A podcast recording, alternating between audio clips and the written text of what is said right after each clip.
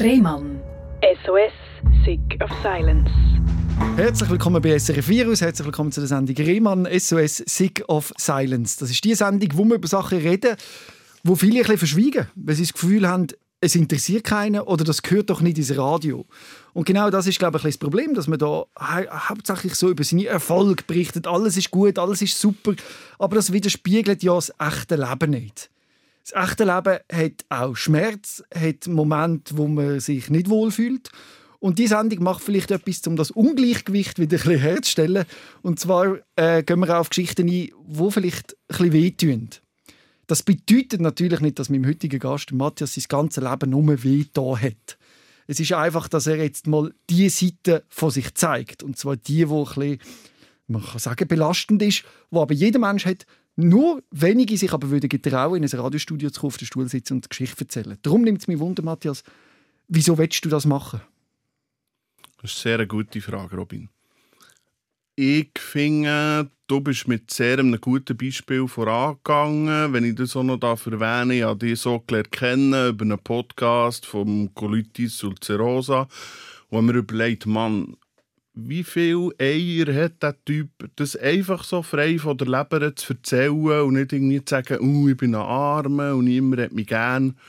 Und das hat mich motiviert zu sagen, hey, psychische Gesundheit, HIV, all die Sachen, die ich in dem Sinn jetzt mit an den Tisch hier bringe und, und allen Leuten, oder allen, einfach den Leuten, die interessiert sind, erzählen ähm, bringe ich mit. Und einfach mehr als, als Mattu, mhm. so wie ich bin. Und Schämst du dich auch noch dafür? Gibt es Phasen, wo du das Gefühl hast, ah, ich schäme mich für das, was passiert ist? Oder ist das weg? Oder hast du die Phase mal gehabt? Hm. Also ich kann ein aktuelles Beispiel erzählen. Mhm. Ich habe vor kurzem einen neuen Zahnarzt gesucht. Und dort ist tatsächlich ähm, die Frage, oder hat so eine Gesundheitsfragebogen ausfüllen und ähm, dort ist tatsächlich drauf gestanden, ob ich an einer Autoimmun oder einfach einer TB und es waren so diverse Krankheiten drauf. Gewesen. Und ich gewusst von der Aidshilfe, dass ich nicht verpflichtet bin, dort Auskunft zu geben. Weil einfach auch schon Leute eben sind quasi stigmatisiert worden oder einfach nicht als Patientin, Patient angenommen worden. Und darum habe ich das dann dort nicht ausgefüllt und habe mein ähm, HIV oder mein Virostatika nicht angegeben, weil ich genau gewusst wenn ich das dort schreibe, dann habe ich einfach den Stempel. Mhm. Aber ich würde sagen, in 90% der Fälle ähm, ist, das, ist das ein Teil von mir geworden. Oder mhm. lebe ich mit dieser Diagnose, wie ich mit meinem Partner lebe, mhm. ungefähr. Was ist denn der HIV-Stempel, wo du ja, also schau, ja. Äh, so wie ich bin aufgewachsen, so in einem evangelikalen, christlich, religiös prägten Umfeld, ist das halt einfach so nach dem Motto, ja, Gott straft sofort und so weiter und so fort. Also einfach die Plattitüden, die kennen die meisten von, von dem Setting, das ich erzähle. Und die, mhm. die es nicht kennen, ähm, können sich irgendwie, keine Ahnung, 60 Jahre zurückversetzen zu Zeiten von Stonewall oder so, wo irgendwie AIDS-Kranke haben, so Leberflecken im, im Gesicht gehabt oder so.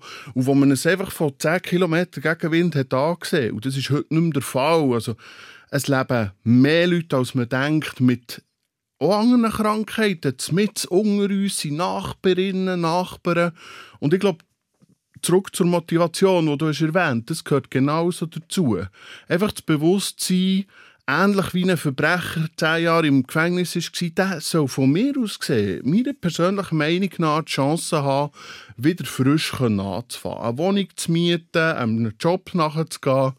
Und wenn das mit so einer Krankheit nicht möglich ist, oder eben die, die sich schämen für das, dort überlege ich mir schon, ja, in, in was für einer Welt leben wir? Mhm.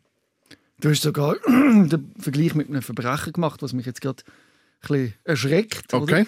So quasi zu sagen, ich habe dort etwas, ich habe vieles falsch gemacht wahrscheinlich und will jetzt die Chance haben, das richtig zu machen. Also bereust du deine Jugend? Überhaupt nicht. Im Gegenteil. Ich, wenn mich jemand fragt, warum ist das passiert, ja, ich sage, das ist eine Konsequenz aus meinem freiheitsliebenden Lebensstil. Mhm. Ich, ich gebe zu, ich habe Party gemacht, ich habe ausprobiert, was ich auch ausprobieren wollte. Und ähm, bin mir der Konsequenzen nicht so bewusst gewesen. Aber jetzt bin ich auch Mann genug, die Konsequenzen zu tragen. Mhm. Kommen wir zu der HIV-Diagnose, Ja. bevor wir dann eben in die Kindheit gehen, Genau. wie das alles Ja. so ein bisschen angefangen hat. Wie hast du das erlebt? Wann ist die Diagnose gestellt worden? Wie geht man damit um, wenn man so etwas hört? Wieder eine gute Frage. Ähm, ich war zu dieser Zeit in Münchenbuchsee, in der Privatklinik Weiss, wenn ich das so darf sagen. Also würde das so anderen Leuten als Spital, wenn man so will, empfehlen.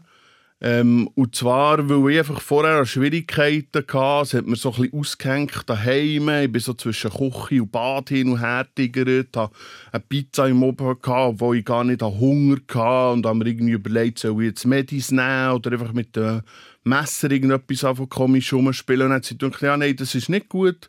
Ich hatte 2007 so eine Situation, gehabt, vielleicht kommen wir dann noch dazu. Und darum habe ich mich entschieden, am Krankenauto anzuleiten. Dann haben sie gesagt, Herr Joss, es geht, oder Matthew, es geht etwa ähm, eine halbe Stunde. Und darum habe ich mich dann selber auf den Weg gemacht ähm, in die Insel und bin dann dort in dem Sinn grob angeschaut worden. Dann haben sie gesagt, irgendwie UPD oder PZM, das sind zwei andere Institutionen. Ähm, dort hatte ich schon gewisse Berührungspunkte gehabt und habe darum gesagt, ich will gerne PKW. Also zum schnell erklären, Ja, die, sorry. sich nicht auskennen, es ist eine psychiatrische Klinik, sein, oder? Also, Alle drei, ja. genau. Also sind die drei zur Auswahl gewesen, quasi. Genau, also Was sind die Unterschiede? Und das universitäre psychiatrische Dienste ist das quasi wie das Bono zum Unispital, könnte man sagen. Das PZM ist das Psychiatrische Zentrum Münzigen, das eine geschlossene Abteilung hat, ähm, wo ein bisschen weiter von Bern weg ist und wo eine Zeit lang mit Münzigen links so ein bisschen, äh, sag ich mal, einen, einen zweifelhaften Ruf hat. Ähm, Privatklinik Weiss ist ein bisschen anders aufgestellt, weil es eine Privatklinik ist, aber gleichwohl auch allgemein Patientinnen und Patienten akzeptiert. Das, ist so ein bisschen, das sind die drei grossen in der Region Bern, die man so ein bisschen kennt. Und das ist dir quasi im Inselspital geraten worden, nachdem du dort wegen einer Überforderung hingegangen bist. Ich habe selber gesagt, ich möchte gerne dorthin und dann haben sie das abgeklärt und hat das geklappt. Mhm. Und dort haben sie dann Blut genommen und ja, ich war zwei Monate stationär gewesen, und etwa so nach einem Monat, anderthalb, haben sie gesagt, ähm, es könnte etwas um sein. Aber es war einfach noch beim ersten Mal Blut gewesen, und es ist so Mhm. am Freitag, vor dem Wochenende haben sie das gesagt. Und dann habe ich mich mit, mit dem angefangen auseinandersetzen. Und dann, was tatsächlich so war, wo sie Wie lange ist das gegangen, von dem, wo sie gesagt haben, das könnte so sein, bis du das Resultat bekommst? Ähm, das ist ungefähr eine Woche gegangen, weil sie ähm, quasi noch ein anderes Labor haben beigezogen also einfach wie so, wie sagt man dem, in der Informatik sagt man dem Cross-Testing. Also Ja. es darf nicht das Gleiche sein, wo das testet, für ganz sicher sein und alles auszuschließen. Und ähm, dann haben sie so ein bisschen gezögert, dann habe ich im, im Stationsbüro gesagt, ich will jetzt zum Oberarzt und ich will jetzt die Resultate. Ich habe das Auto draussen gesehen vom Labor und ich habe gewusst, jetzt ist es da. Und innerlich habe ich mich eigentlich schon damit abgefunden, aber es ist gleich noch einmal so ein bisschen die Situation zu beschreiben gewesen, wie eine Art Generator oder ein Flugzeug, das keinen Most mehr hat. Einfach so Ja. alles, nicht totenstill, aber einfach so runtergefahren, so ein bisschen vakuummässig. Und dann habe ich mich eigentlich sehr schnell in, dem Sinn, wie ich funktioniere, so ein bisschen Aktivismus begeben. Ja, im, im der AIDS-Hilfe habe ich kontaktiert, habe eine katholische Institution, die sich mit, mit äh, infizierten Menschen befasst, ähm, ähm, angeschaut, habe der Infektiologie im Inselspital, wo ich nach wie vor bin. Einfach alles so in dem Sinne Also du bist gerade ins. Handeln gekommen, kann man sagen. Genau. Du bist nicht in ein Loch gefallen, unmittelbar. Und Nein, ich meine, was ist das, wenn man so eine Diagnose bekommt? Was stellt man sich da darunter vor? Weiß man gerade? Ich meine, ist ja schon. Also, Ich habe mich einfach ein bisschen damit befasst. Und am Anfang habe ich nicht so genau Bescheid gewusst. Ja. Aber ich habe gewusst, es gibt einen Unterschied zwischen HIV und zwischen AIDS. Wenn AIDS ist, dann ist es in dem Sinn ausgebrochen. Und HIV ist einfach der Virus, der da ist. Aber jetzt durch die aktuellen Medikamente bin ich sogar unter der Nachweisgrenze. Das heisst, wenn ich einen Test machen würde, würde man es gar nicht feststellen. ja, wie viele Medikamente musst du nehmen? Ich nehme eine Tablette pro Tag, da sind drei Wirkstoffe drin. Das ist auch eine massive Verbesserung gegenüber früher. Ähm, da hat man bis zu fünf, sechs Tabletten dreimal am Tag genommen. Also, das ist auch etwas, was ich im Peer-Gespräch ab und zu kommen wir auf so Themen. Ähm, also, da hat die Forschung und die Medizin wahnsinnig vorwärts gemacht, aus meiner Perspektive. Hast du das Gefühl, die Tablette die macht die etwas mit dir? Psychisch? ist auch wieder interessante Frage. Kann ich weder ausschließen noch zustimmen, weil ich nicht genau weiss, ich habe vorher schon Lithium oder andere ähm, Medis genommen und darum kann ich es nicht ausschließen. Vielleicht manchmal ein bisschen müde oder ein bisschen durch. Aber ansonsten merke ich nicht viel. du bist dann in Aktivismus geraten, ja. du hast äh, dich informiert, dich an AIDS, äh, der AIDS-Hilfe gemulden.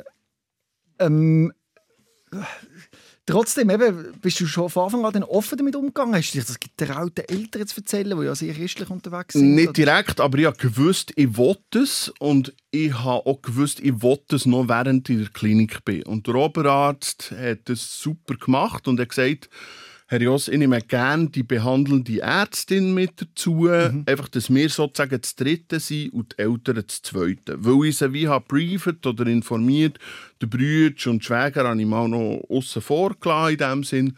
Aber ich wusste, ich wollte mit denen auch nicht irgendwie Geheimniskrämerei betreiben. Mhm. Einfach, ich wollte probieren. Ich hatte Phasen in meinem Leben, wo ich das rumgelogen und das ist mir auch auf die Füße gefallen. Mhm. Und ich habe dann angefangen, ich wollte probieren, offen und lernen, offen und ehrlich durch mein Leben zu gehen und auch eben mit den Konsequenzen von meinem mhm. Handeln zu leben. Das kommt jetzt eben aus einer unglaublichen Stärke, wo man das Gefühl hat, hey, also so sollte man doch damit umgehen, oder? Ja, das ist jetzt zwei Jahre, doch, zweieinhalb ja, Jahre trotzdem, her. aber dass du an den Punkt gekommen bist, da ist ein Weg, oder? Also, Absolut. Das heißt, zu dem gehen wir jetzt. Äh, wenn du wahrscheinlich nicht schon früher in deinem Leben als Jugendlicher konfrontiert worden wärst mit Schicksalsschlägen, wenn man so will, mhm. hättest du wahrscheinlich jetzt mehr Mühe gehabt. Also unterstelle ich dir jetzt einfach mal. Ich habe das Gefühl, es wirkt sehr abgeklärt, therapiert. Äh, ich habe es im Griff. Vielleicht. Also ich, ich, muss dazu sagen, ich bin jemand, der das auch vielleicht ein bisschen besser kann ausdrücken kann, als es mir in mhm. innen mehr aussieht. Aber mhm. es ist nicht so, dass ich irgendwie, keine Ahnung, jetzt äh, der Zitterung auf dem Patientenstuhl bekommen Nein, ich, ich habe mir dieser Situation gestellt und das, was mir in dem Moment in dem Sinne geholfen ist ein Bild, das ich auch gerne weitergeben weil so bei anderen Diagnosen kann je nachdem einen Unterschied machen. Und zwar ähm, haben sie mir in der Infektion gesagt, die Diagnose ist wie jemand, der an deine Zimmer- oder Wohnungstür klopft. Und du kannst dich entscheiden, du lässt die Person rein, sagst, hock auf meine Couch, willst etwas zu trinken. Oder du kannst sagen, gang wieder. Und dann nimmt die ihre Koffer und am nächsten Tag kommt sie wieder. Und es kann sein, dass die Person, die quasi in deinem Lebenshaus wohnt, wenn man das so bildlich sehen dass die irgendwie zu einem Poster in der Küche oder irgendwie andere Funktionen aber einfach Je nachdem kann es sein, wenn du das Medi nimmst, dass du kurz daran erinnert wirst. Und ich würde sagen, ich bin so im Status, ja, dass es vielleicht ein Mixer ist, den ich einmal im Tag in die Hand nehme. Das ist ein schönes Bild. Das gefällt mir. Also jetzt nicht spezifisch der Mixer, ja. sondern dass man eben jemanden in die Wohnung hineinlässt. Es ja. geht nicht darum, etwas abzulehnen oder eben äh, wegzubekommen, ja. sondern mit der Diagnose können zu leben oder mit dem Umstand. Und das geht eigentlich auf alles. Genau. Also es kann sein, dass das etwas, keine Ahnung, jetzt jemand eben, der im Rollstuhl ist, ähm, wird wie physisch daran erinnert. Mhm. Bei mir ist es mehr sage ich, ein innerliches Thema, mhm. oder je nachdem auch eine, eine psychische Komponente. Aber mir denkt das Bild, es, hat so mhm. nachher gewirkt in mir. Und dann habe ich mir überlegt, hm, wo will ich jetzt mit dem her? Und ich habe so Broschüre von der AIDS-Hilfe gelesen, wo auch so ein bisschen erklärt wird, was, was, welche Phase geht man durch von mhm. dieser Diagnose. Und ich muss sagen, mal, jetzt bin ich, bin ich in dieser Zeit, wo ich kann sagen ich kann offen und ehrlich über das reden, mhm. ich kann dazu stehen und wenn Leute Fragen haben, tue ich die auch gerne beantworten. Mhm. Hat das alles geholfen? Also ist da äh, gute Prävention, nicht nur Prävention, sondern auch als direkt Betroffener von HIV, die Unterlagen, die man bekommt und wie man betreut wird und so. Funktioniert das, greift das oder findest du, naja, also hat schon eine Luft nach oben? Also, auch der, so ein bisschen, würde sagen, zwei Herzen in meiner Brust. Grundsätzlich sehr gut, weil ich mhm. das Gefühl habe, es holt einem ab und es gibt Teil Sachen auch aus Deutschland, wo ein andere Bedingungen sind in der Schweiz. Und auf der anderen Seite, jetzt mit Leuten, die ich das Gefühl hatte, die sind mir nicht so grün oder, oder die Nase passt mir jetzt nicht so, dort habe ich den Kontakt wieder abgebrochen. Aber mhm. ich habe zum, zum Peer-Gespräch oder zum Werner, wo ich Zum schnell erklären, Peergespräch ist, wenn es gegenüber etwas Ähnliches oder das Gleiche erlebt hat. Absolut. Er ist ungefähr vor 20 Jahren ist er infiziert worden, macht mhm. auch noch positiv Sprechen in der Schule, also tut sich wahnsinnig drum, geht auch an Partys, geht Prävention machen. Und der hat mich einfach so ein bisschen wieder Hand genommen und hat gesagt, hey Mattu, ähm, was hast du für Fragen? Und dann treffe ich so alle zwei, drei Wochen und dann tun wir so zusammen austauschen. Und das ist mittlerweile ist das ich würde sagen, eine Art Buddy oder irgendwie wie ein grosser Bruder von Schön. mir geworden. Ja. Und der ist dir quasi zugewiesen worden dort. Genau, und Schön, das ja. ist, ähm, das habe ich gar nicht gewusst vorher, dass das überhaupt existiert. Das ist auch so etwas, oder? Also Mhm. man muss zuerst mal so eine Diagnose haben, dass man überhaupt Mhm. quasi, dass sich Türen für so Angebote auftun. Ist ja klar, dass ja, andere Leute, die nicht betroffen sind, das vielleicht auch nicht wissen, aber einfach, das ist so etwas von dem. Und er ist mir weit freigestellt worden, wo ich bei der Infektiologie in der Insel bleiben, also am Unispital angebunden, oder wo ich quasi zu einem Hausarzt, der die Medis kann verschreiben kann, wechseln. Und jetzt sind durch speziell am Anfang, wo sich vielleicht die Virenlast noch verändert oder sich andere wie Parameter ändern, wo die nachgebunden sind am, am Research oder einfach an, an der Forschung. Und es kann dann vielleicht sein, in 15 Jahren, dass ich sage, jetzt kann ich nicht mehr irgendwie alle zwei, drei Jahre das Geschichtchen erzählen, weil halt manchmal die Ärzte wechseln. Und auf der anderen Seite, mit uns ist auf der Station ist eine gute Atmosphäre. Im Moment kann ich auch drei Monate dorthin. Und dann ist das dort auch wie eine Art so ein bisschen, ja, Familie ist vielleicht ein bisschen übertrieben, aber einfach so. Aber was man sagen, es ist ganz anders als früher. Also es ist sich da einiges da, es ist nicht mehr so eben schambehaftet oder Nein. dass man da irgendwie mit, mit vorgehaltener Hand muss reden mit den Leuten. ich persönlich nicht. Oder Ja. ich gehe dort auf die Station her als Mattu. und aber auf dieser als Station hilft mir ja auch, das zu entstigmatisieren oder, oder zu normalisieren. Absolut. Und es ist zum. Beispiel auch eine Reisemedizin ist dort, darum ist es sehr ein internationales Publikum. Und entweder gefällt einem oder passt es oder auch nicht. Aber jetzt mir entspricht es oder ich komme mir dort nicht eben stigmatisiert oder gestempelt oder irgendwie fremd oder komisch vor. Genau. Das ist wahrscheinlich ein bisschen anders gewesen in der Kindheit. Du hast, man kann sagen, einfach wirklich sehr viel Pech gehabt beim Start. Und zwar als äh, homosexueller Mensch geboren werden in eine sehr christliche Familie. Das ist einfach wirklich Pech, oder? Also ich weiß nicht. Also Ich muss dir ein bisschen widersprechen. Ja. Es ist in so in christlichen Jargon ausgedrückt vielleicht nicht von sich aus ein Segen. Es ist eine Herausforderung. Aber ich kann, wie soll ich sagen, ich, ich habe das Gefühl, im Moment ist es so, dass ich wie beide Strömungen, wenn man das so will, in, in meiner Person kann vereinen kann. Durch das, dass ich so bin aufgewachsen Ich habe mich aber von dieser extremen Seite in dem Sinn verabschiedet und habe mich den Methodisten, wo das kein Problem, wo das also international kontrovers diskutiert wird, aber die sind ja so weit, dass sie auch ähm, gleichgeschlechtliche Paar trauen. Und da muss ich sagen, da fühle ich mich daheim oder akzeptiert. Aber an einem Ort, einem Ort, wo man sagt, ja, das ist, eben, es ist Sünde oder das muss man irgendwie umpolen und heilen und all die Geschichten, die es da gibt, dort ja, ist es sicher nicht ganz einfach. Und ich gebe zu, ich habe eine Zeit lang, weil ich es auch noch nicht so genau gewusst habe, ich wie so eine Alibi-Freundin und mit 18 habe ich es noch einmal mit einer Frau probiert, einfach zum Wissen, klappt es oder klappt es nicht, bin ich vielleicht auch bisexuell oder so.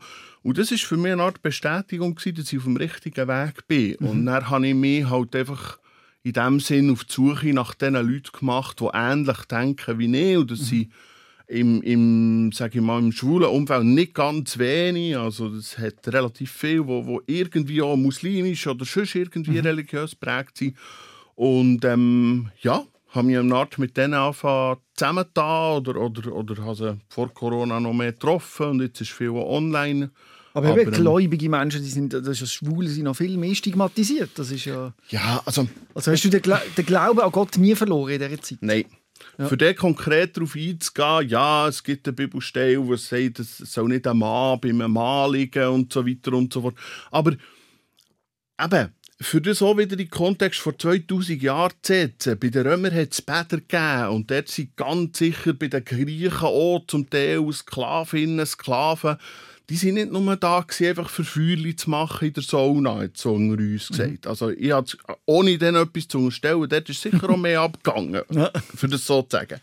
Und das heisst, im Jahr 2021 muss es doch möglich sein, dass das, wie soll ich sagen, ja, dass, dass ein Gott oder eine höhere Macht existiert, wo wo die Liebe nicht eingrenzt oder einschränkt, sondern wo sagt, habe den Mensch so geschaffen. Und dann kann er wie eine Art Entscheidungen treffen oder warum soll es nicht Transpersonen, warum kann das nicht sein, dass es, ich sage jetzt mal, 16-jähriges Modi oder Teenager merkt, hey, ich fühle mich nicht wohl in dem Körper, wo mhm. ich bin. Es ist nicht einfach, sich auf den Weg zu begeben. Aber ich finde, speziell in unserer, sage ich mal, demokratischen Schweiz hat es doch Möglichkeiten mhm. gegeben, sich mit der Geschlechtsumwandlung und all diesen Sachen zu beschäftigen. Aber das ist ein Prozess, an den Punkt zu kommen, das so zu verstehen und das so können, gegen rauszutragen, wie du das machst. Und es hat eine Szene gegeben im Leben, wo du nicht mehr hast leben so wie es war.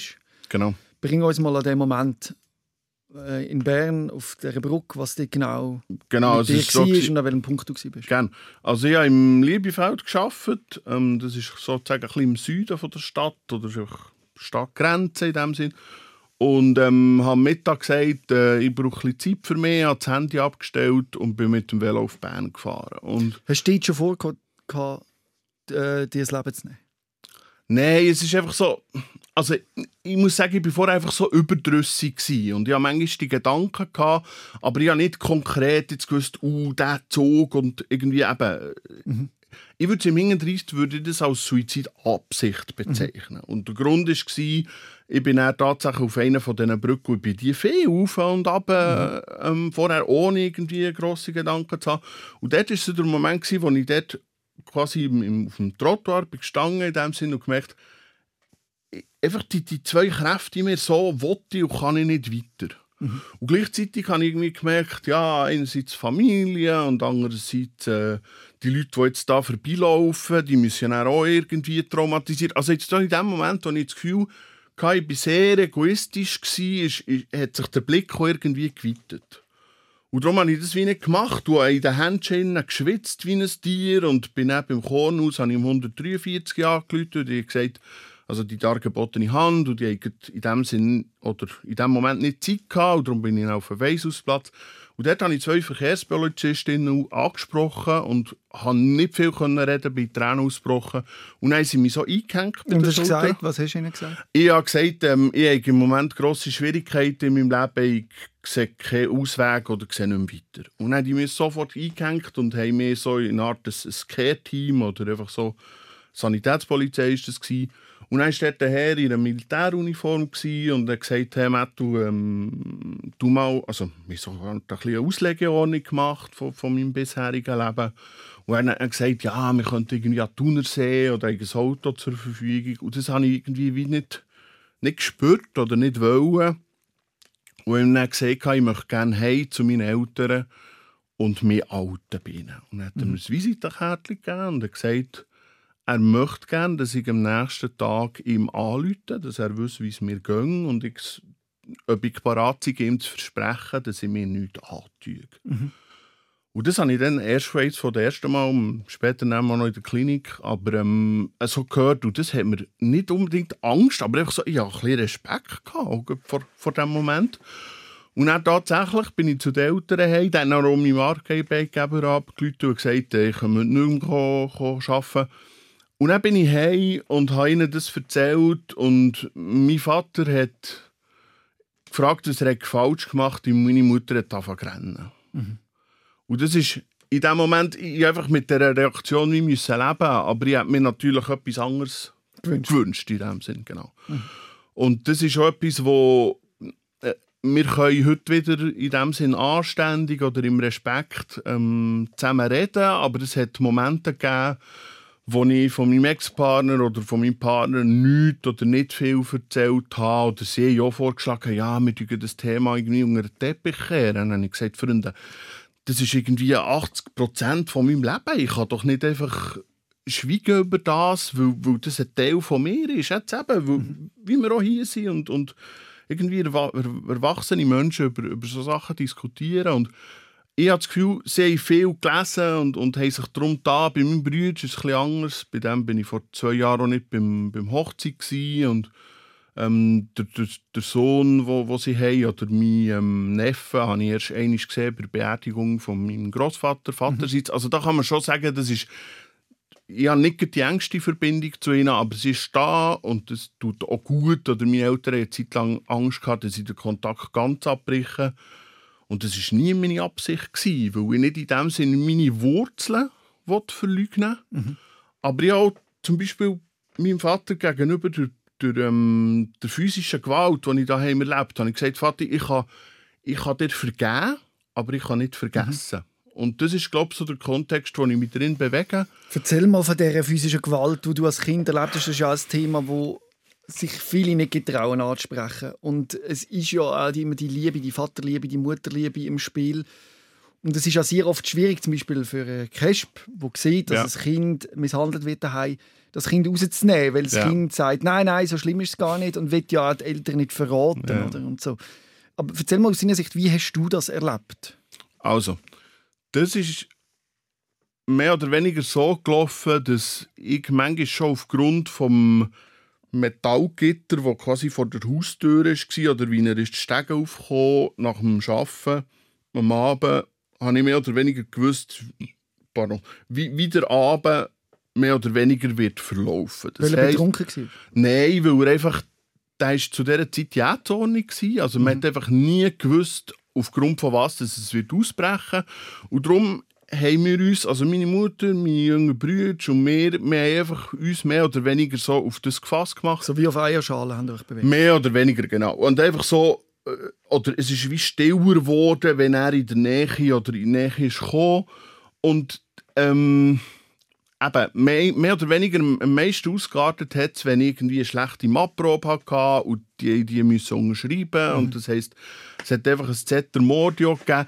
Und dann eben in, in dem Sinne der, wenn man so will, schlimmsten Fall ist es einfach ins ältere Schlafzimmer gegangen und dann mit dem Gurt ähm, ja, da man ich nicht in die Details geben, das kann Aber man sich ungefähr vorstellen. worden mit dem Gurt? Absolut. Und ja. das waren Striemen, die man zum Teil auch hat gesehen oder das wäre, wenn dann zumal, wenn ich in ein Spital wäre, dann hätte man das vielleicht können feststellen Es hat auch Menschen gegeben, die meiner Mutter hat gesagt nimm deine Giela und hau ab. Es war halt dann auch noch eine andere Zeit, sage ich mal. Und was ich dort auch noch muss dazu sagen muss, ist, dass mein Vater, ich sage mal, auf Druck von meiner Mutter fest an sich geschafft hat. Also der kann heute über seine Gefühle reden, ohne dass er auf 180 geht. Aber es ist einerseits etwas, was so ein bisschen in der Familie ist und einfach andererseits muss ich dort auch ganz klar dazu sagen, wenn ich mal das Vorrecht hätte oder habe, eigene Kinder habe, habe ich mir einfach geschworen, dass ich die nie in dieser Form anlänge, weil ich ganz genau weiß, was das mit der Entwicklung von einem Kind machen kann. Haben das andere gewusst, was bei euch daheim passiert? Das ist auch sehr eine gute Frage. Oder, ja, ich kann mir vorstellen, warum dass du die so kannst oder stellst. Mhm. Ähm, jein, also Nachbarn haben sicher mitbekommen, dass es hat und die Brüder einfach meistens am nächsten Morgen, vor allem wenn sie diskutiert ich bin auch schon gefragt worden, ja, es sind die Brüder und deine Mutter betroffen gewesen. Beim Brüder kann ich es nicht sagen, bei der Mutter habe ich das Gefühl, es ist einfach mehr in dem Sinn ähm, unter Druck setzen oder solche Geschichten gewesen. Aber ja, wir, wir in dem Sinn, am Mittwochnachmittag haben wir schon immer wieder Kinder bei uns gehabt, zu Besuch zum Spielen. Mhm. Aber dann war der Vater halt nicht rum. Also es ist so ein bisschen, um Sonntag, oder, das ist halt noch so ein bisschen on top, ist man nicht zusammen in die Kirche und hat heile Welt gespielt. Oh, und das ja. ist halt so ein heuchlerisches Ding, wo ich einfach nicht kann dahinter stehen kann. Und ich, ich, ich habe mir ehrlich gesagt dann auch nicht getraut, mir irgend gegenüber jemanden zu öffnen. Weil ich ja gewusst, in dieser Kirche, ich weiß nicht, wie das wäre rausgekommen oder was, was die für eine Meinung hätten gehabt. Ich kann sagen, ich habe selber noch im, im, mit, mit Kindern zusammengearbeitet und bin sehr ähm, sensibel halt auf solche Sachen reagiert. Ähm, und ich finde halt, ja, es ist, es ist ein Thema, es wird nicht besser, wenn man darüber schweigt. Im Gegenteil, es lohnt sich, die Türen aufzumachen, mhm. hinten dran zu schauen. Und, ähm, Aber ja. das widerspricht einem liebevollen Setting von Freikirchen oder Christen oder weißt so nächste Liebe das Schlimme ist ja, dass genau, also nachweislich in diesen Bereich immer wieder so Sachen aufdeckt werden, die schrecklich sind und was du hast müssen erleben, ja. weil genau geschwiegen wird und es geht ja viel um sündig sein und ja. verzeihen und weiss noch. Ja. Wie kannst du den Verein, wie kannst du den Verein noch cool finden? Also, also ja, also ich, ich, ich, ich schaue das nicht mehr als Gesamtverein an oder ich muss vielleicht auch ein bisschen sagen, zum Chef über oben habe ich eine gute Beziehung. Ja. Mit dem Bodenpersonal habe ich sehr, sehr häufig Mühe. Mhm. Und darum unterscheide ich dort unterscheiden, was für eine Art Bodenpersonal ähm, das, das ist. Es gibt einen Abfertigungsbereich, wo ich, wo ich heute nicht mehr dahinter stehen kann. Und es gibt, mm, in, äh, wie soll ich sagen, sensiblere Menschen, die wo ich mich absolut auftun kann. Also es ist nicht so, dass ich ähm, einfach alle gleiche Topf... Oder eben, dort habe ich wirklich manchmal Mühe mit Generalisierungen. Aber es hat, es hat andere Menschen von außen vielleicht gegeben, die gesagt hey Matt, du wirfst doch den Glauben längst über einen Haufen. Aber nein, ich muss gleichzeitig sagen, wenn ich daheim meine Gitarre vornehme und entsprechende Worship- oder Anbetungssongs singe, dann gibt mir das irgendetwas. Aber dann mache ich das für mich und in Beziehung zum, zum Übernatürlichen und nicht für irgendjemand anderes. Hat es den Punkt gegeben, wo du mal aufgestanden bist gegen deinen Vater und gesagt hast, jetzt längt's? Ja, also in der ersten Perspektive habe ich das wie innerlich gemacht. Aber ich glaube, weil ich halt auch, sage ich mal, das ist vielleicht auch ein bisschen das Klischee, irgendwie in der Schule nicht der war, der einfach hat geschlägelt sondern einfach mit, mit Worten in dem Sinn sich hat bemerkbar oder auch je nachdem verteidigt, wenn es nötig war, habe ich das in dem Sinn nie gemacht. Er hat gesagt, ähm, solange ich einfach Jake unter seinem Tisch habe, müsse mehr oder weniger so funktionieren, wie er das will. Das war so ein bisschen die Perspektive. Gewesen. Und das war für mich eigentlich mehr oder weniger der Zeitpunkt, gewesen, wo ich gewusst mit ja, 18, 19, okay, jetzt verdiene ich mein eigenes Geld nach der Stiftung. Ähm, jetzt ist für mich Zeit, in mhm. dem Sinne neue Ufer. Oder, Aber du hast es auch versteckt. Es wäre nie in den Sinn gekommen, das einem Lehrer zu erzählen. Oder einem Kollegen oder einem Freund. Wie, soll ich sagen? Ich es ist immer gefährlich, wenn man sagt, ja, ich habe das als normal angeschaut oder nichts anderes kennt. Aber ich meine, ja, deine Mom, die hat gesoffen, mhm. das ist dir vielleicht auch irgendwie... Ich hätte mich nicht getraut, das jemandem zu sagen. Eben. Und ich glaube, darum, es ist so ein bisschen die Diskrepanz zwischen, ja, kommt jeder guten Familie, blablabla vor, versus ähm, Achtsamkeit, ähm, Umgang miteinander, toxische ähm, Verhältnis. Aber heute würde ich, äh, wenn es dann schon ein Cashback gäbe, würde ich sofort intervenieren. Wahrscheinlich mit dem Wissen, das du jetzt hast. Absolut. Als Kind. Absolut. Schwierig. Ja. ja. Und dort ist auch wieder oder, das Thema, die sagen, ja, ich sei schwul geworden aufgrund von meinem Vater. Nein, für mich hat das nichts damit ja. zu tun. Ja. Aber was es ganz sicher gemacht ist, so in Situationen, wo es um Grenzüberschreitungen oder Regeln einhalten ähm, ich kann nicht sagen, ich habe ein Problem gegenüber Autorität oder irgendwie Mühe grundsätzlich mit der Polizei. Mhm. Nein, im Gegenteil. Aber ähm, ich, ich, ich habe sicher mehr probiert, eine gewisse Freiheit in mir zu behalten und vielleicht auch die Kindlichkeit eben so in der Musik oder solche Sachen wie können ein bisschen bewahren, wo vielleicht andere ja, ein bisschen sie verschonen. Im Ausland habe ich auch gewisse Sachen wie physisch können Abstand nehmen. Mhm. Also es hat schon so Verarbeitungsmomente in dem Sinn gegeben. Aber ich stelle mir auch die Phase extrem schlimm vor, wo du merkst, dass du homosexuell bist oder die Homosexualität entdeckst, mhm. von deinem Vater vielleicht auch geschlagen wirst mhm. und dann denkt man doch, ich bin falsch auf dieser Welt. So wie ich bin, ist das schlecht. Oder hast du immer gewusst, tief in dir drin, ich bin eigentlich gut?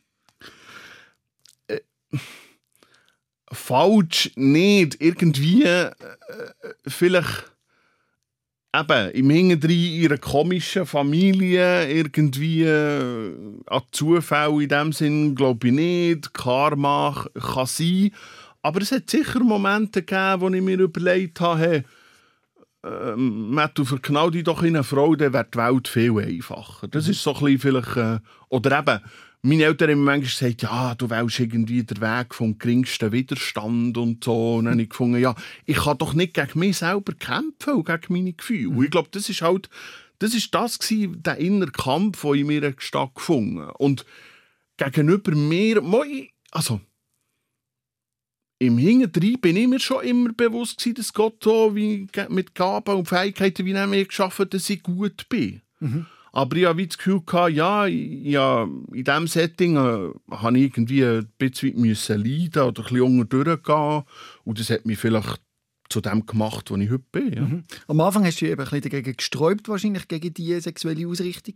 Genau. Und nachher bist du mehr oder weniger voll reingegangen, oder wenn du denkst, wenn schon, dann schon, dann das richtig. Ist, das war der Moment, wo ich mein eigenes Kompi hatte, in der Stiftung, wo ich einerseits genug Geld für das hatte, Ähm, auch dort, ich, ich glaube, wir müssen dort nicht in dem Sinne in Detail gehen, aber ich habe meinen Körper verkauft, ich bin an Partys gegangen, ähm, zum Teil, keine Ahnung, Freitagabend bis Montagmorgen und dann wieder direkt ins Büro. Also du hast von diesen Chats einfach Angebot bekommen, um mit älteren Männern zum Beispiel etwas zu haben. Zum Und dann, äh, Beispiel, es ist um Zahlen. Unterwäsche und einfach alles Mögliche oder Unmögliche gegangen. Und dann bist du da Partys gegangen und dort sind Drogen konsumiert worden. Unter anderem. Aber es ist, zuerst ist es, sage ich mal, um, um Sex und, und Alkohol Ja. mehr oder weniger gegangen.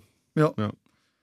Und äh, dort hast du das Gefühl, weil du dich ja schon grundsätzlich gefühlt hättest, als wärst, würdest du dich auflehnen gegen die Familie und gegen das, was gilt, dass der Schritt einfacher war, dort an. Jein. Also das mit dem Kokain oder mit den Drogen, das ist, ja, ich will es nicht hundertprozentig, aber so zu drei Viertel, vor allem meinem Ex-Partner, ähm, zuschreiben. Den habe ich kennt, kennengelernt, bevor ich ins Ausland bin. Und dann, als ich zurückgekommen sind wir dann zusammengekommen. Und ich habe seinen Alkoholkonsum, aber auch sein Koks-Konsumverhalten habe ich nicht so genau einschätzen oder das eigentlich vorher auch nicht kennt. Und wo das intensiver war, habe ich dann gesagt, du, los, ist das nicht möglich, irgendwie ein Mal ein Wochenende ohne, ein Wochenende mit. Er hat hier in Zürich, ja, in Bern gewohnt. Ähm, ja, Budenkarren gehabt, bin immer mehr oder weniger hin und her gefräset. Ähm, und darum habe ich auch nicht so genau gewusst, was unter der Woche passiert. Er hat immer geschafft und ist schon zum Teil auch müde und komisch drauf gewesen. Auch dort hat es verschiedene Episoden mit, mit Zwangsprostitution und, und so Geschichten gegeben.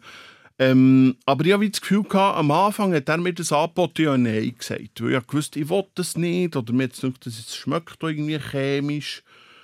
Und dann, als ich es zuerst mal genommen habe, habe ich gemerkt, mal, es macht irgendetwas mit mir. Irgendwie Farbe, Musik sind intensiver. Ich konnte mir das auch nicht so vorstellen. Bevor auch nie Berührung, oder nie, einfach ja, eben Alkohol oder mal Zigaretten in, in, Berührung gekommen. Und dort ist es dann wirklich intensiver geworden. Dann ist es darum gegangen, um, um zu beschaffen und um das Geld dort. Und dort äh, habe ich mich dann auch auf Sachen eingeladen, die ich heute sicher nicht mehr machen würde. Oder wo ich mir nicht unbedingt reuig bin. Oder wo ich einfach weiss, ich bin in diesem Mann verknallt und darum war es nicht so einfach, gewesen, einfach, ja, das wie kognitiv zu trennen, was er mir jetzt da anbietet. Genau. Und ist das so eine klassische Abwärtsspirale gewesen? Also, dass du immer tiefer drin bist? Nein, also mal für mich hat es einen Schlüsselmoment gegeben an der Langstrasse, wo ich in dem Sinn 3 Gramm im Portemonnaie hatte und ich bin angehalten worden von, von der Stapo. Und dann ist es aber eigentlich darum gegangen, dass ähm, ein Bus ist offen war aus dem Wattland, aber dass die also die Quittung davon habe ich auf dem Handy gehabt und das Handy war bei meinem Ex daheim. Mhm. Dann sind wir hinten nachgefahren und jetzt gezeigt, dann sind sie abgezettelt. Aber das war schon der Moment, gewesen, wo ich gemerkt habe, du jetzt entweder wirst du deinen Job los, gehst in die Kiste oder was auch immer und auf der anderen Seite ähm, entweder kommst, überkommst du dein Leben mehr oder weniger wieder in den Griff. Und mehr oder weniger einen Monat später bin ich dann in in der Klinik oder in der Psyche mhm. und Genau, Ah, sorry. bevor ich ja. Klinik und Psyche bist, Ja. ich will das Lebensgefühl verstehen. Ja. Bist du so ein, ein Outlaw gewesen, der sich über dem Gesetz und über allem gefühlt hat, über den Kille quasi, all das und auch ein bisschen euphorisieren und das Gefühl gehabt, hey, High Life? Oder ist das einmal mit einem schlechten Gewissen gewesen, Unwohlfühlen? Also, w- was sind das für Ja, Emotionen also- dort? Genau, das war so eine Diskrepanz, gewesen, halt doch ein bei mir. Irgendwie, ja, am Sonntag tue ich mir etwas Gutes in dem Sinn, im Gottesdienst oder eben in einem Livestream. Und, äh, unter Oder ins Woche- Fitness gehen die anderen, oder? Ist auch eine Möglichkeit, genau. Also es gibt Leute, die in der Natur Bäume umarmen, Ja. kein Problem. Also wirklich, es gibt mehrere Möglichkeiten, sich irgendwie etwas Gutes zu tun. Auf jeden Fall eben, hat sich so wie der Rhythmus eingestellt, ähm, am Freitagabend ähm, am Hegebachplatz und der bleiben mehr oder weniger bis am Montagmorgen und dann wieder ins Büro. Aber in dieser Zeit habe ich nicht viel geschlafen oder viel gegessen. Wir haben konsumiert, wir haben Sex, gehabt, wir haben Alkohol getrunken und dann war das Wochenende wieder durch. Aber im Hintergrund haben mir schon Leute gesagt, Matt, du, du bist immer wieder wie mehr, mehr müde geworden, du hast irgendwie Sachen vergessen, nicht mehr wahrgenommen. Und das ist etwas, wo eben Leute, die mich drei, vier Jahre nicht mehr gesehen haben und das gar vielleicht nicht so mitbekommen ähm, haben schon irgendwie Angst. Ich habe körperlich ich habe zugenommen. Ich habe einfach eben... Es hat diverse so in dem Sinne Warnzeichen gegeben. Die habe ich nicht so wahrgenommen oder vielleicht probiert zu untersteuern und vielleicht schon so das Gefühl, ja, mit meinem Karren aus, ich bin ja da der, der Siebensieg, aus verwünscht mich sowieso niemand. Aber eben so der Moment, kontrolliert zu werden, irgendwie zu blasen, ja, es ist no, no, gut, okay. Ähm, das hat mir einfach aufgezeigt, jetzt langsam aber sicher komme ich an eine Grenze, die ich selber nicht mehr im Griff habe. Das ist so ein bisschen, genau. Und dort bist du ins Inselspital? Ist das Nicht direkt, aber das ist so in dem Moment gewesen, wo ich einfach auch die, die, in dem Sinn die Suizid oder die, so die, der Kontrollverlust, die Gedanken. Bring mich mal ganz konkret an den Punkt, wo du wirklich gemerkt hast, jetzt, eben, du hast gesagt, die eine Szene war die Kontrolle von der Polizei. Ja. Und wann hast du dann gemerkt, ich muss äh, psychiatrische Eben, Hilfe? Dort war etwa ein Monat dazwischen, mhm. gewesen, aber das war ähm, ein Freitagabend, gewesen, wo ich noch, in, noch daheim war. Es hat auch gegeben, dass er mir mit in Nacht geschrieben hat, dann bin ich gefahren. Aber das war ein Freitagabend, wo ich daheim bei mir war und was mir eben in dem Sinn wie hat ausgehängt und wo ich mich so ein bisschen ähnlich wieder so das schwitzige Gefühl und irgendwie das Gedankenchaos, dann habe ich das Gefühl gehabt, ja, jetzt Bipolarität irgendwie zwischen 10 und minus 10 ist irgendwie am, am mhm. übersteuern. Einfach alles miteinander, irgendwie Gedanken, die ich nicht mehr kontrollieren kann wo ich nicht mehr gewusst habe, ich nach fünf Minuten eigentlich wollte oder gemacht Und das war für mich so der Punkt, gewesen, wo ich gefunden habe, jetzt muss ich irgendwie aktiv, eben, der da wieder, die Aktivität in so Momenten einfach irgendwie Hilfe holen, mich schützen. Nachbarn wollte ich nicht in dem Sinne aktivieren. Aber einfach, genau. Und dann hast du dich wo gemeldet? Und dann habe ich mich eben beim Krankauto gemeldet. Dann hat ja. sie gesagt, es geht eine halbe Stunde. Und darum bin ich dann selber in die Insel. Ähm, ja. Und habe dann dort in dem Sinn meinen Konsum und alles, was ist passiert mit meinem den zumaligen Partner, ähm, offen auf den Tisch gelegt. Und, und dann bist du in die ähm, Privatklinik. Und was hat man dort mit dir gemacht und hat das geholfen? Oder was? Ja. Also, ähm, ja, weil ich dort mehr oder weniger mit in Nacht bin angekommen, ist es natürlich in dem Sinne ein bisschen chaotisch gewesen, aber ich hatte mal ein Zimmer, gehabt, ein Bett und das war gut, gewesen, ich konnte schlafen.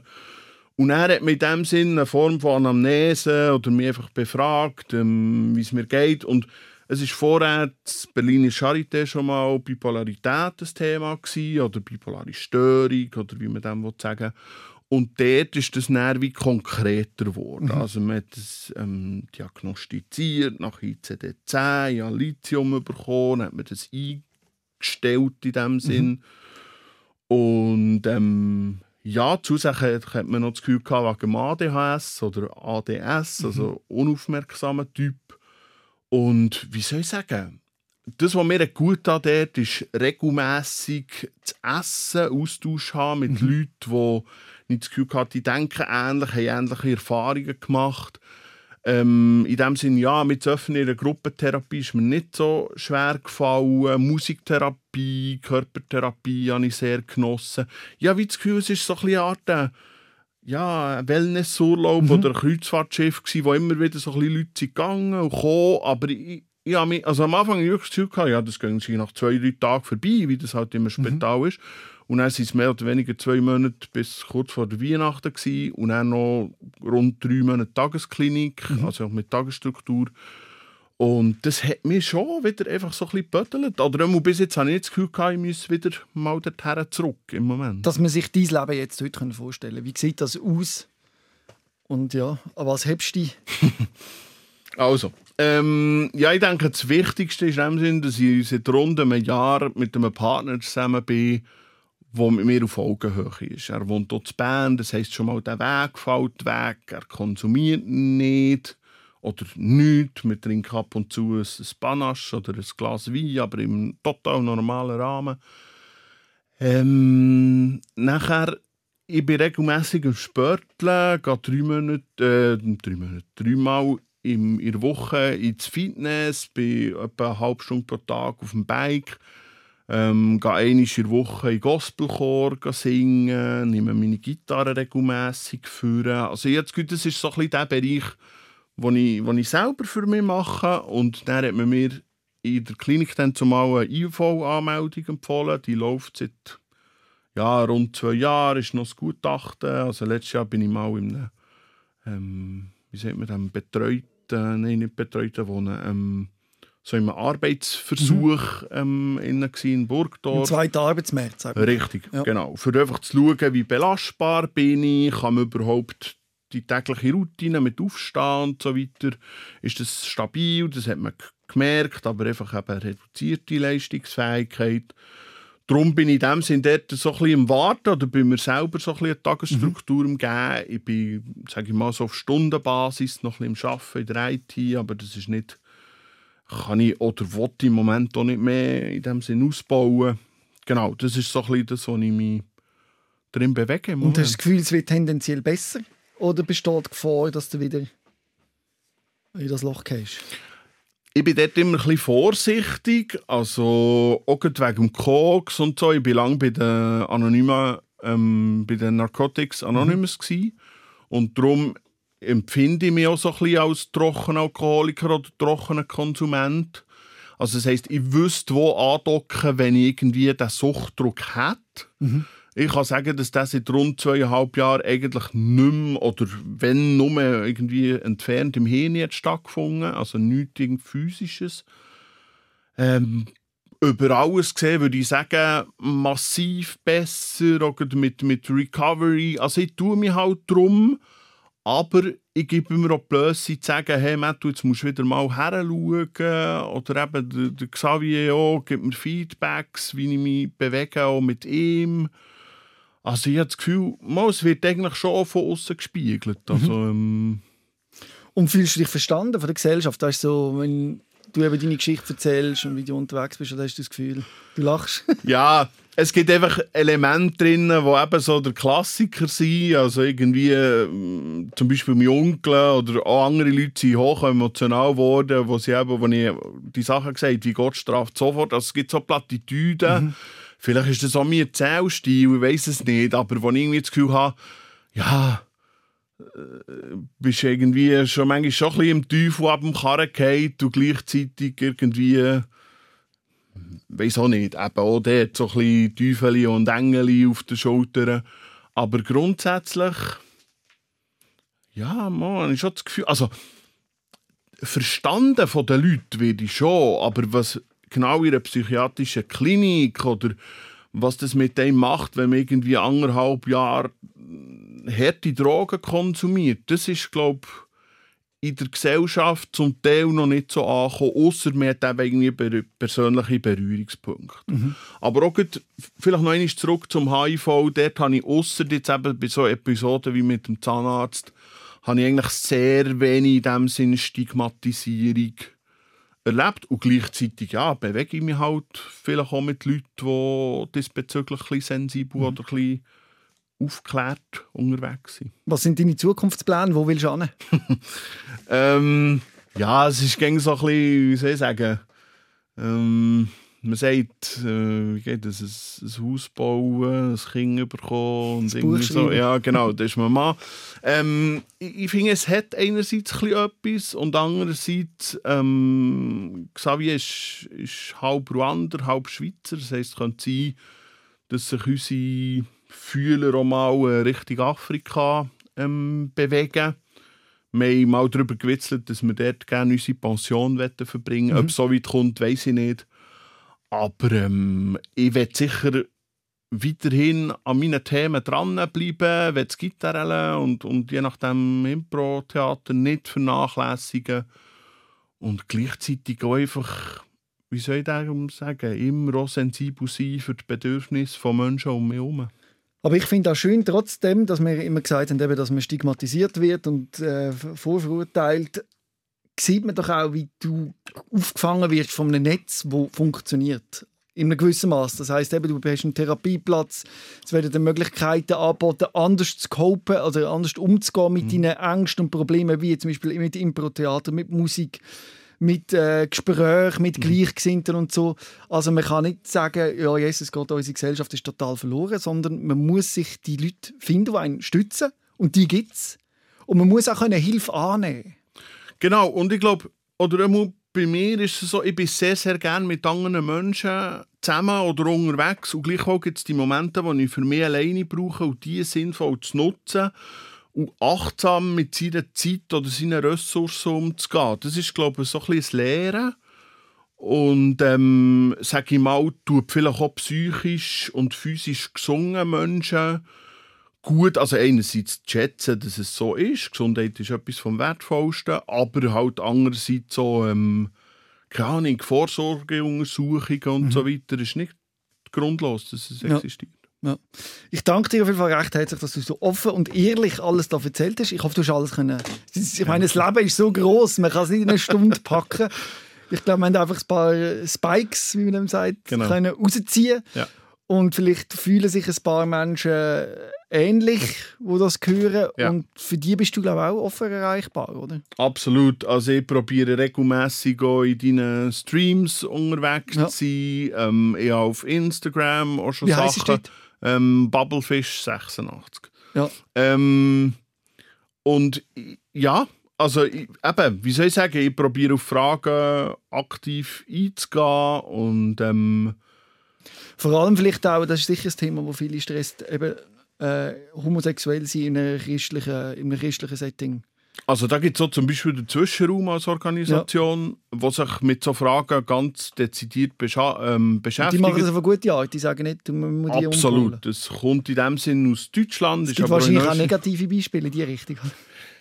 Ja. Aber die müssen wir nicht erwähnen. Genau. Äh, die müssen wir nicht erwähnen. Look, es geht ja. wie beim Kochmesser. Man ja. es brauchen, wenn ein Rüebli zu verschneiden oder andere blöde Sachen zu machen. Und das ja. ist halt so ein bisschen in diesem Kontext. Aber es lohnt sich, sich wie soll ich sagen, mit, mit Inhalten oder Leuten zu beschäftigen, die vielleicht die Erfahrungen schon gemacht haben und das dann noch ein bisschen durch den eigenen Filter mhm. zu gehen. Mhm ja, und das wie mitzunehmen, was ihm entspricht. Ja.